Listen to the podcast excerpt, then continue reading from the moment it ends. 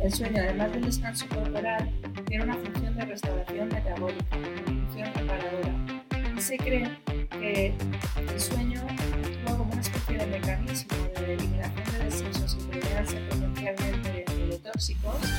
que se acumulan en el sistema nervioso central durante el